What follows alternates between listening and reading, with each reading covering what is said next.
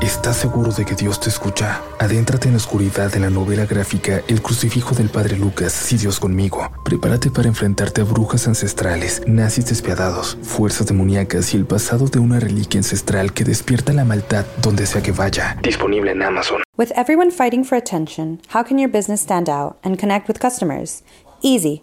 Get Constant Contact. Constant Contact's award winning marketing platforms has helped millions of small businesses stand out.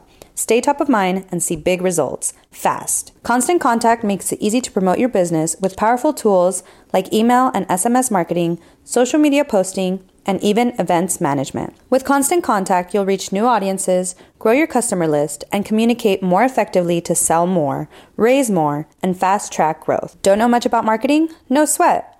Constant Contact's writing assistant tools and automation features help you say the right thing at the right time, every time.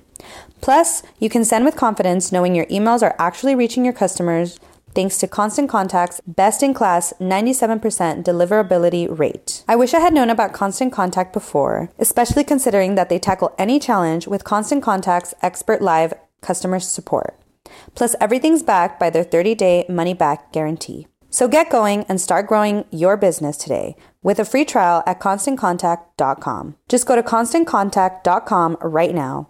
Constant Contact, helping the small stand tall. ConstantContact.com. Quédate al final de este episodio porque vamos a explicarte cómo ser una de las 25 personas que va a ir a una convivencia en los próximos días con nosotros para celebrar este décimo aniversario. Bienvenido. Después la vistió con ropa sucia, le puso maquillaje y una peluca como de un disfraz de Halloween o algo así. La nombró Ángela. Diez años, comunidad. Diez años de relatos de la noche. Aunque la historia de este canal puede tener un parteaguas, en enero de 2019, cuando teníamos todavía poco más de 400.000 seguidores, cuando empezamos a publicar por fin de manera ininterrumpida y cuando este proyecto empezó a crecer al ritmo al que lo ha hecho hasta ahora. Este especial es para celebrar la historia de Relatos de la Noche, así que va a haber de todo, comunidad. Vamos a dar un paseo por lo viejo, pero también vamos a descubrir nuevas historias, leyendas, incluso por el valor de la nostalgia un poco de creepypastas por esta ocasión, porque representan ese primer año de este proyecto. Así que es hora de apagar la luz y dejarse llevar, porque ya estás entrando el especial del décimo aniversario de Relatos de la Noche.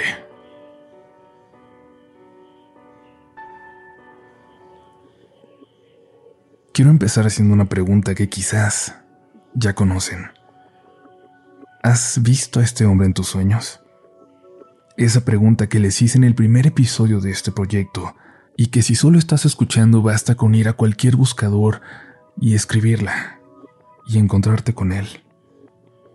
Y es que en enero del 2006, una paciente de un hospital psiquiátrico en Nueva York dibujó la cara de un hombre con el que había estado soñando de manera recurrente según dijo en ocasiones parecía solo observarla, pero en otras, el hombre del dibujo buscaba acercarse a ella.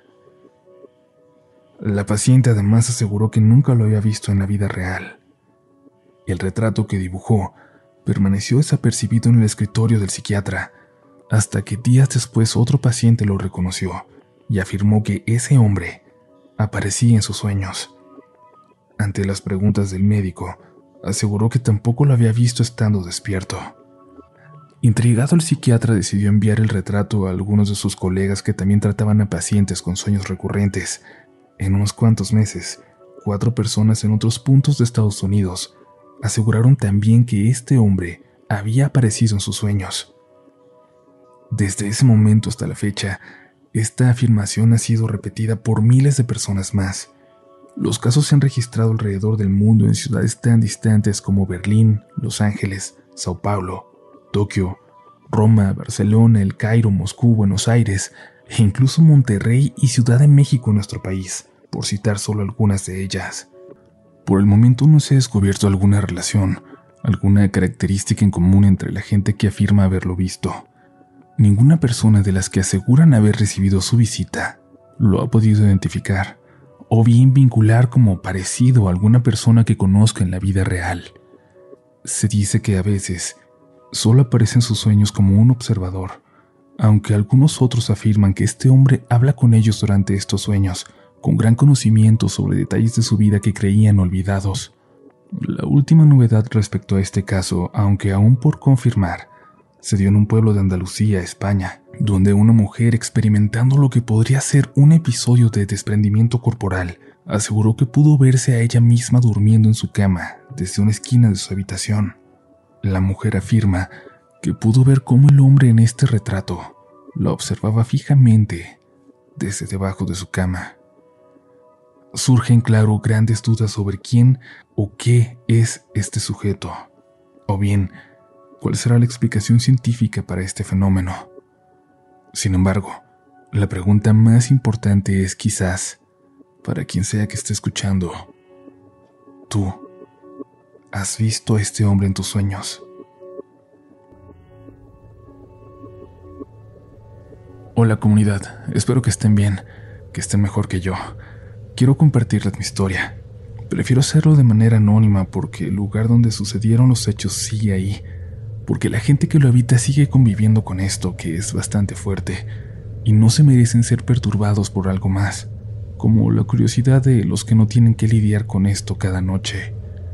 Todo comienza en una avenida muy concurrida de la Ciudad de México, donde se encuentra una empresa de leche muy famosa. Yo me acababa de mudar a unos departamentos por ahí y sentía que nada podía salir mal.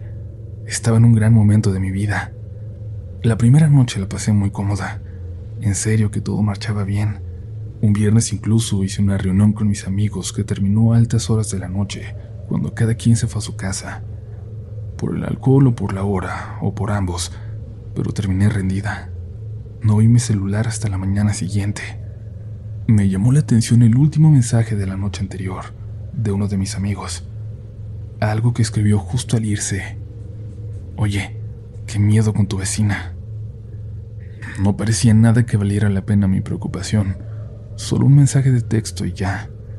Y bueno, incluso le pregunté que por qué lo decía, pero mi amigo pareció olvidarse del asunto también y ya no me respondió hasta días después.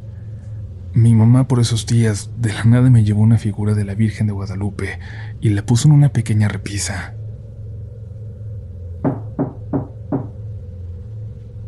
Me disponía a acostarme cuando escuché que tocaban a la puerta. Pensé que era mi vecino o algún repartidor confundiéndose de número, pero al ver por el ojal de la puerta no había nadie. Quise pensar que tal vez se habían confundido, que por pena se habían echado a correr o se habían escondido. pero cuando me había alejado de la puerta volvieron a tocar, esta vez de forma más insistente. Me asomé por el ojal, pero de nueva cuenta no había nadie allá afuera. Regresé a mi cama nerviosa, confundida. Tardé en quedarme dormida, pero cuando lo hice dormí muy profundamente, hasta que algo me despertó exactamente a las 3.17 de la madrugada.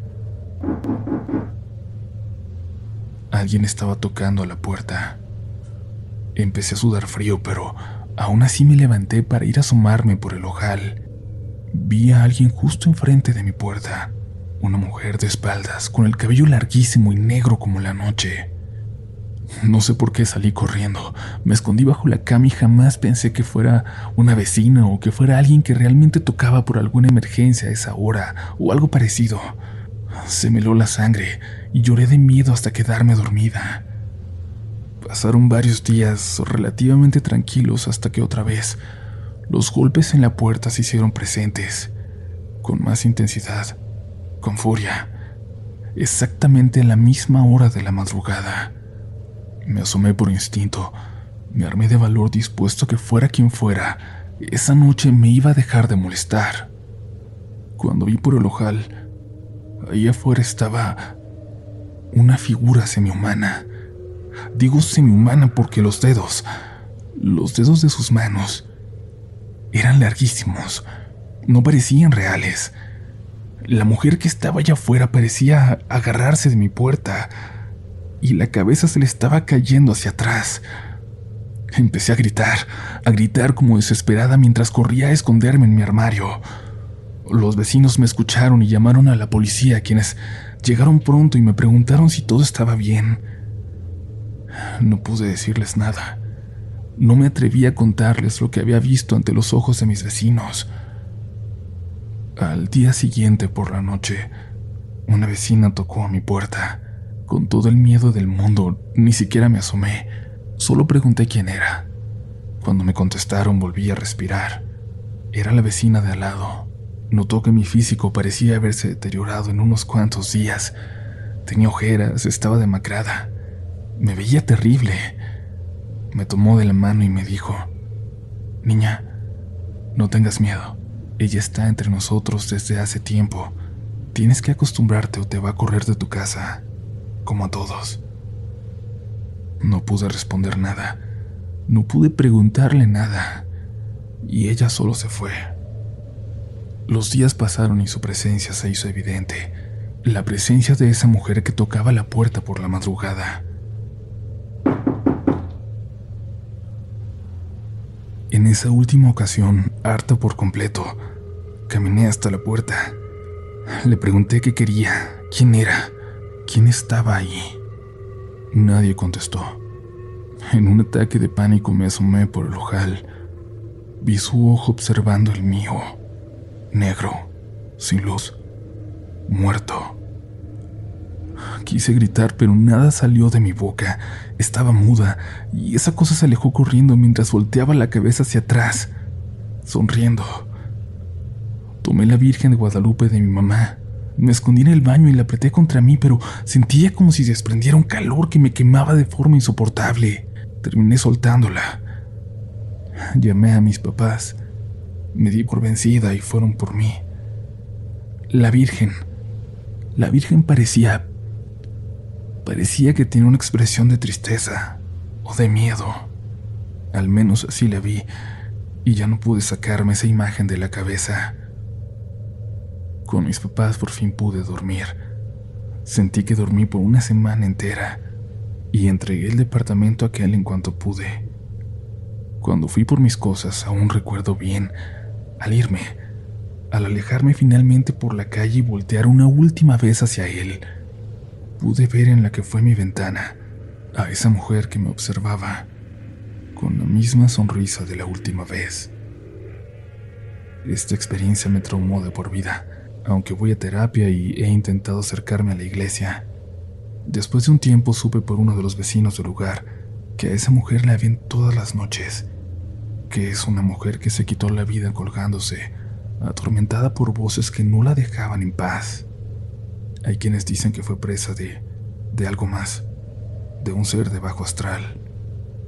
Han intentado de todo para librarse de ella. Han llevado ya a varios sacerdotes e incluso me dijo que frailes benedictinos del Estado de México aceptaron ir, pero hasta ahora no lo han hecho.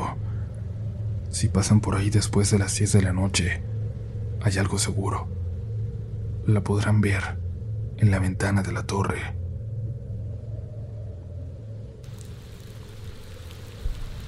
Más o menos por estas fechas, cuando estaba en la prepa, por ahí de segundo semestre, una de mis amigas hizo una especie de muñeca para un proyecto de su clase de arte. No sé bien de qué trataba aquella tarea, aquel proyecto, pero ella fabricó esta muñeca de tamaño real. Para eso se envolvió a ella misma en cinta adhesiva para hacer un molde de su cuerpo completo. Después la vistió con ropa sucia.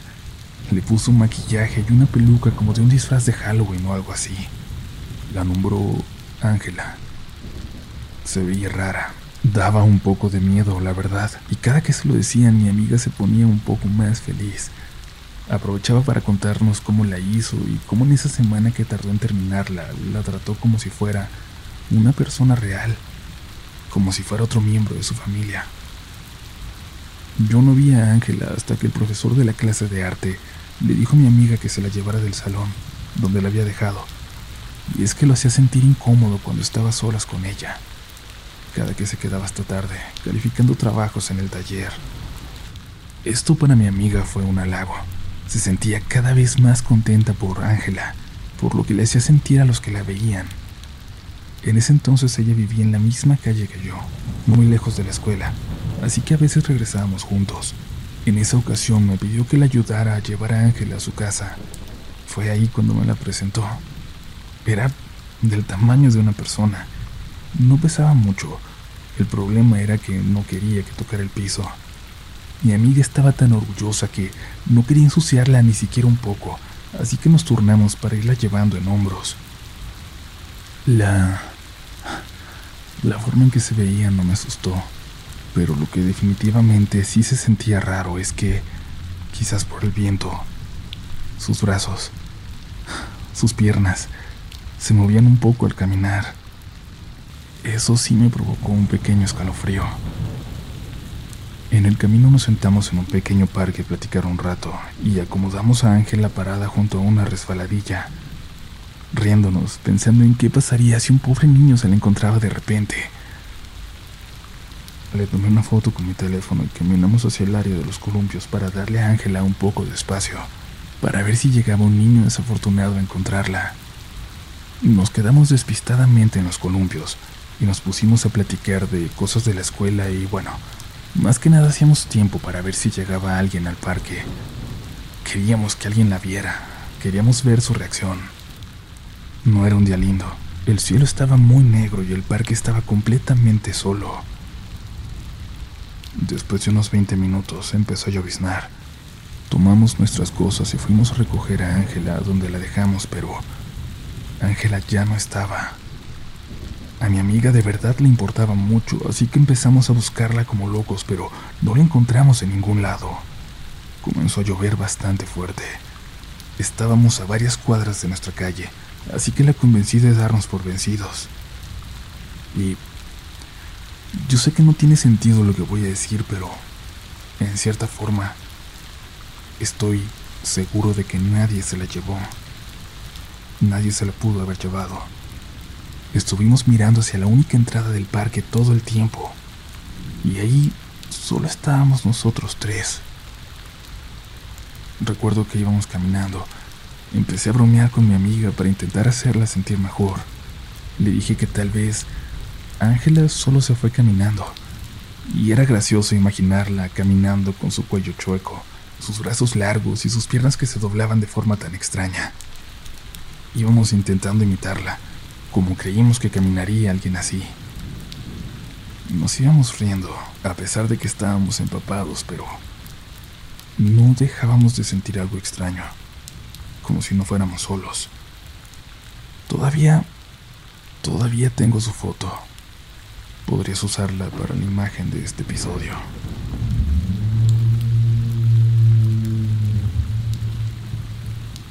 When are you an American Express member? When you travel with the American Express Platinum Card and have access to Centurion lounges at over 40 locations worldwide, you're a member. When your American Express Platinum Card gets you seated at exclusive tables at renowned restaurants through global dining access by Resi, you're a member. When you arrive at live events through dedicated American Express card member entrances at select venues, yeah, you're a member. That's the powerful backing of American Express. Learn more at americanexpress.com slash with Amex. Comunidad, gracias por seguir por aquí. Aún hay más relatos esta noche y les recordamos que nos sigan en nuestras redes sociales para que nos muestren cómo nos escuchan, para platicar sobre las historias o para que nos compartan una anécdota personal quizás. Nos encuentran en todas partes como RDLN oficial, pero lo más importante de todo es algo que estamos estrenando hoy nuestro sitio oficial. Ve a rdlnoficial.com donde encontrarás todas las facilidades para contactarnos y para compartir tu relato. Así que ya lo sabes, entra a nuestro sitio y suscríbete al newsletter para recibir todas las noticias que vienen sobre relatos de la noche. Y ahora sí, es hora de continuar con este especial por los primeros 10 años. Y también es hora de preguntarse, ¿qué harías si encuentras tu diario de la infancia, pero hay una entrada que tú jamás escribiste.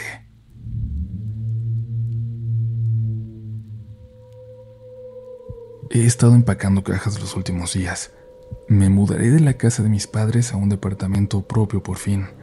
No había mucho que llevar. Estoy intentando llenar todo mi nuevo departamento con las pocas cosas que tenía en mi recámara. Es extraño. ¿Cómo puede parecer que tenemos tantas cosas hasta que las intentamos mover a un espacio más grande? De pronto, Todas las cosas que he ido reuniendo por años son insuficientes para llenar un espacio abierto en el que las iré esparciendo. Había una caja que casi olvido. Y es que no era una caja de las nuevas. Era una vieja que habían empacado mis padres años atrás. Esa caja que casi todos tenemos y acerca de la cual en algún momento tenemos que tomar una decisión, conservarla o dejarla ir. La caja con mis cosas favoritas de la infancia. Si mi papá no me lo hubiera recordado, se habría quedado guardada en el ático, olvidada por quién sabe cuántos años más. Me preguntaba cuando la vi qué pensaríamos de niños si nos pudiéramos ver en el futuro, sabiendo que todas esas cosas que nos hacían tan felices en su momento terminarían tan solo llenándose de polvo, que solo volveríamos a verlas cuando estamos a punto de mudarnos a otro lugar. Es curioso. Llevé la caja conmigo a mi nuevo departamento y hasta entonces la abrí para ver qué se había quedado guardado ahí. Era la única caja de la que desconocía el contenido. No sabía qué iba a quedarme, qué iba a tirar o quizás donar a quien lo necesitara. Así que fui colocando todo en tres grupos. Fue difícil, fue triste, emocional, pero pude ir tomando una decisión por cada cosa. Decir que abrió una puerta a mi infancia sería incorrecto. Una puerta hubiera implicado que podría atravesarla y vivirla de nuevo. Más bien esa caja era una ventana, una a través de la cual podía observar. Una linda ventana para ver pero nunca abrir. Y qué hermosa y clara ventana. En esa caja pude ver algunos de los momentos más felices de mi infancia hasta llegar al final. Y es que quizás me he concentrado tanto en la parte linda, en la felicidad, porque tengo miedo de continuar mi historia. Lo que encontré al final era un diario, mi diario. Era rosa y brillante, un cliché, claro, pero en todos los programas de televisión aparecían, así que era lo que yo quise tener cuando era niña. Nunca me clavé con muchas cosas en la infancia, y esto no era la excepción. Lo usé por medio año y aún así creo que me olvidaba de escribir en él la mayoría de los días. Aunque fueron seis meses, había apenas unas 100 entradas. Me senté y leí cada una de ellas. Cada una me hacía feliz de recordar, pero la sonrisa se borró de mi cara cuando las fechas cruzaron una línea imposible. Había una entrada de hace dos años. Querido diario, me olvidé por completo de que existías mi papá consiguió un nuevo trabajo y tuvo que guardar las cosas del anterior en el ático. Le ayudé a hacerlo y te encontré cuando estaba allá arriba. Leer las viejas entradas ha sido encantador. Tal vez estaré volviendo a ti para escribir más. Alicia. Mi letra, mi firma, pero no tenía sentido. Mi papá no había conseguido un trabajo hace dos años y no estaba precisamente asustada en este momento. Solo no sabía qué pensar. Estaba confundida y seguí leyendo. Querido diario, soy yo de nuevo, aunque no recuerdo haber escrito el año pasado. Qué extraño. En fin, de todas formas me ha encantado leer todo esto. Me acabo de mudar y encontré una caja con cosas de mi infancia, gracias a mi papá que me recordó de ella. Espero que vivir sola no sea tan aterrador como parece. Supongo que el tiempo lo dirá. Futura yo, Tú puedes. Alicia. ¿Cómo? ¿Cómo podía esto estar fechado hace un año? Esto sí pasó, esto lo reconocía, pero había ocurrido hoy, y estoy segura de no haber escrito al respecto. Una entrada más de hace cuatro meses decía lo siguiente.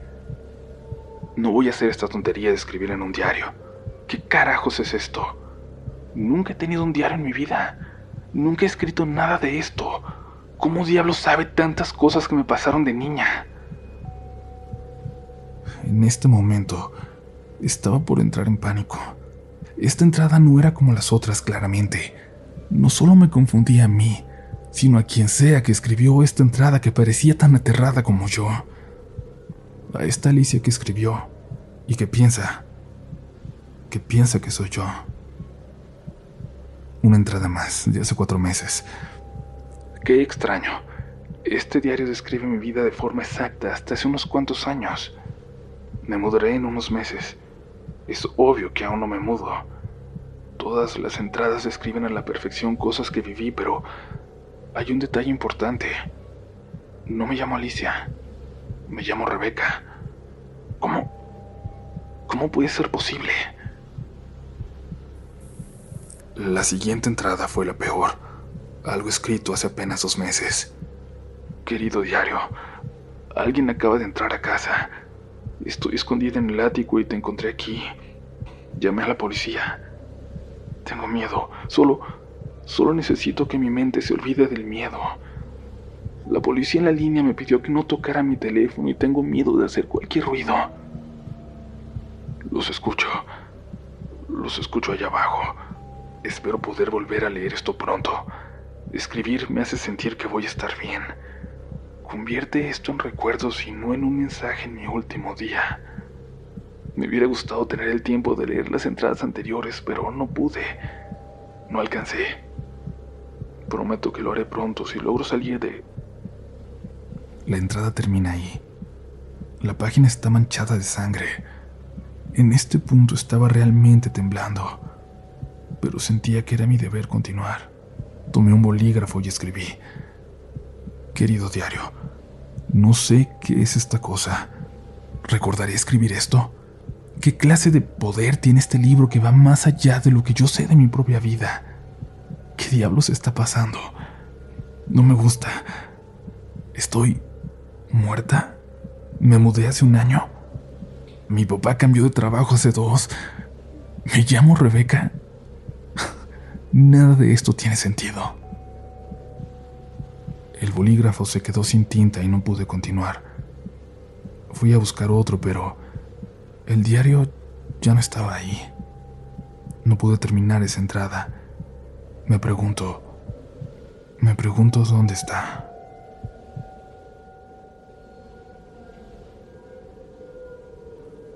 Les cuento una historia de algo que ocurrió en Berlín después de la Segunda Guerra Mundial.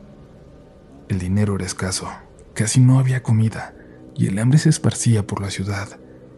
En ese entonces se contaba mucho este suceso, el de una chica que vio a un hombre sin poder avanzar entre un mundo de personas, un hombre ciego. Se acercó a ayudarlo y empezaron a hablar. Aquel hombre le pidió un favor, entregar una carta a la dirección que tenía escrita en el sobre. La dirección no era lejos de ahí y le quedaba de camino a casa, así que la chica accedió. Unos metros más adelante, algo la hizo voltear. Quiso volver y preguntarle a aquel hombre si había algo más que podía hacer por él. Pero ya no lo vio. A lo lejos, buscándolo entre la gente, alcanzó a verlo caminar rápidamente sin su bastón. Se dio cuenta de que algo no estaba bien. Decidió pedirle ayuda a un policía decirle lo que acababa de pasar. El policía caminó con ella hasta la dirección. Lo que encontraron le hizo al oficial llamar rápidamente a todos los refuerzos que pudo. En esa dirección había tres carniceros que habían estado vendiendo a la gente con hambre sin que lo supieran. La única carne que podían conseguir. Humana. Cuando la joven decidió abrir el sobre que iba a entregar, se dio cuenta de que no era una carta, solo una nota que decía, esta es la última que enviaré hoy. Para terminar, comunidad, quiero cerrar con una historia compartida en el grupo de Facebook de Relatos en la Noche por Alicia López. Y quiero que piensen mucho en esta historia, en si han visto algo similar, porque en los comentarios de esa publicación hay opiniones que sugieren que hay más gente visitada por el ente que protagoniza esta experiencia. Vamos a ella. Hola comunidad. Mi historia de hoy quizás no sea la más escalofriante, pero sin duda me deja con muchas dudas en mi cabeza sobre qué es lo que podría haber pasado. En una ocasión, dos años atrás, estaba yo dormida en mi habitación probablemente a altas horas de la madrugada, cuando desperté porque sentí como si mi mamá hubiera entrado a mi cuarto. Como estaba medio dormida, medio despierta, abrí los ojos lo que pude para cerciorarme de que se trataba de ella, pero lo que alcancé a ver en la oscuridad fue una mujer alta, muy alta. No vi su rostro, no vi muchos detalles, salvo que recuerdo con mucha claridad sus manos, largas, con las uñas pintadas de negro. No le presté atención en ese momento porque realmente pensé que se trataba de mi mamá, pero a la mañana siguiente, Al preguntarle por qué había entrado en la madrugada a mi habitación, me dijo que ella no se había levantado en toda la noche. Y, si no fue ella, ¿quién pudo haber sido? La siguiente parte de esta historia es algo similar, algo que pasó hace apenas dos días. De nueva cuenta estaba dormida en mi cuarto y últimamente he despertado varias veces cada madrugada. Esa noche de nuevo desperté e intenté conciliar el sueño, pero cuando por fin estaba por caer dormida sentí como si alguien se hubiera sentado en la orilla de mi cama. En mi oído escuché un susurro, una voz de mujer que me decía, Despiértate. Lo único que pude hacer fue abrir los ojos y mirar a mi alrededor para ver si era mi mamá, pero no había absolutamente nadie. Mientras lo estoy escribiendo vuelvo a tener esa sensación en mi oído, como cuando alguien te susurra. Quien tenga una posible explicación sobre lo ocurrido, de verdad, me encantaría saberla. Aunque no he sentido miedo, terror, como si estuviera siendo visitada por una presencia maligna, esto es demasiado extraño para mí.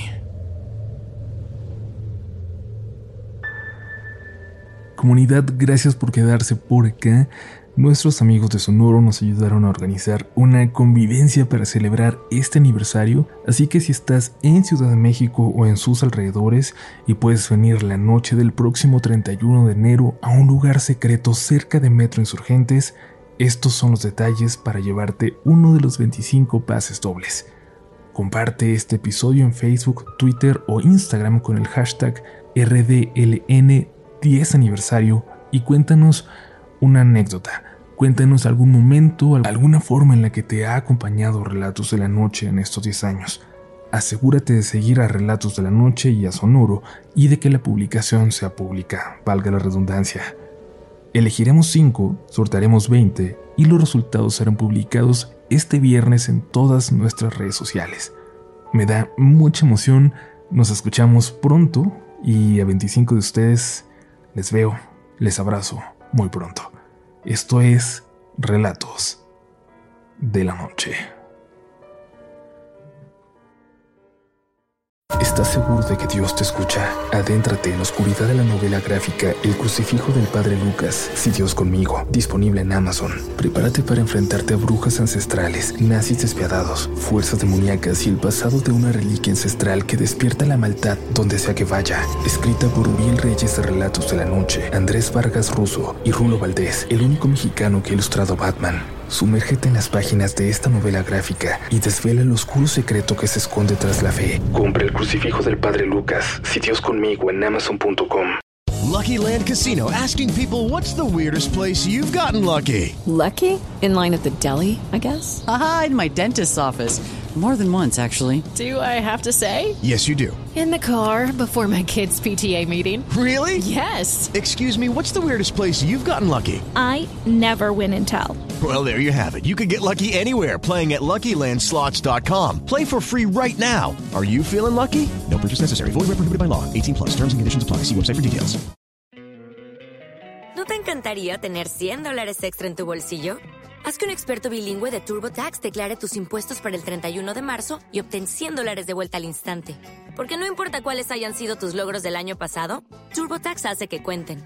Obtén 100 dólares de vuelta y tus impuestos con 100% de precisión. Solo con Intuit TurboTax. Debes declarar para el 31 de marzo. Crédito solo aplicable al costo de la presentación federal con TurboTax Full Service. Oferta sujeta a cambios o cancelación en cualquier momento.